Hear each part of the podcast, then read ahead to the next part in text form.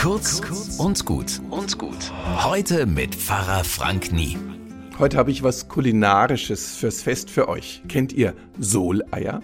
Die sind unbeschreiblich. Man nehme ein ganz hart gekochtes Ei. Am besten lagerte das ein paar Tage vorher in einer Schale mit Salzlake, also Sohle, deshalb ja auch Solei. Schale ab. Quer mitten durchschneiden, jeweils am runden Ende ein kleines Stückchen abschneiden, das Ei muss nämlich stehen können, mit dem Eigelb nach oben.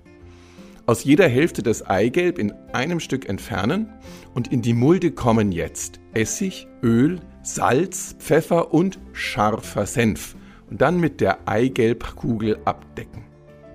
Und jetzt in einem Stück in den Mund. Ja, das wird ziemlich voll und das gehört dazu.